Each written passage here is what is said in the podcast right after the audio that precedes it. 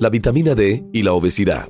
La vitamina D es esencial para el buen funcionamiento de los huesos y sus beneficios van más allá de la salud ósea. Por otro lado, cada vez se conoce que hay muchas personas que padecen niveles muy bajos de vitamina D y no lo saben, lo que puede provocar problemas de salud, principalmente osteomalacia en adultos y raquitismo en los niños. Un grupo de personas en las que se ha determinado que padecen muy frecuentemente deficiencia de vitamina D son aquellas que tienen un índice de masa corporal mayor a 30, es decir, personas obesas. ¿Qué es lo que tienen las personas obesas para presentar niveles bajos de vitamina D? Resulta que la vitamina D es una vitamina liposoluble. Esto quiere decir que tiene la capacidad de disolverse en tejidos grasos. Las personas obesas tienen exceso de tejido graso por lo que atrapan mayor cantidad de vitamina D y no la dejan escapar, lo que hace que haya niveles bajos en sangre. Sumado a esto, las personas obesas interfieren con los suplementos de vitamina D por la misma razón. Gran parte del suplemento termina en los tejidos grasos, por lo que a las personas con obesidad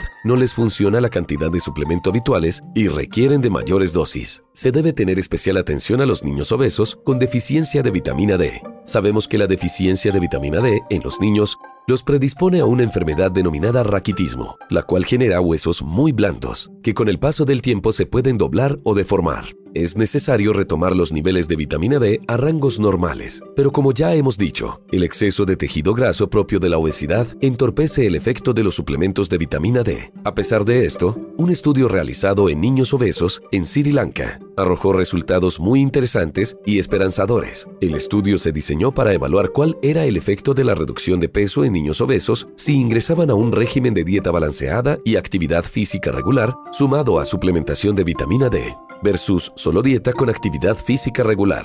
Luego de 12 semanas de seguimiento, encontraron que los niños que recibieron suplementos de vitamina D mejoraron sus parámetros antropométricos, es decir, redujeron en mayor proporción su perímetro abdominal, su índice de masa corporal y el grosor de pliegue cutáneo del brazo y escápula. En comparación con los niños que no recibieron suplementos, el beneficio fue mayor en los que recibieron altas dosis de vitamina D.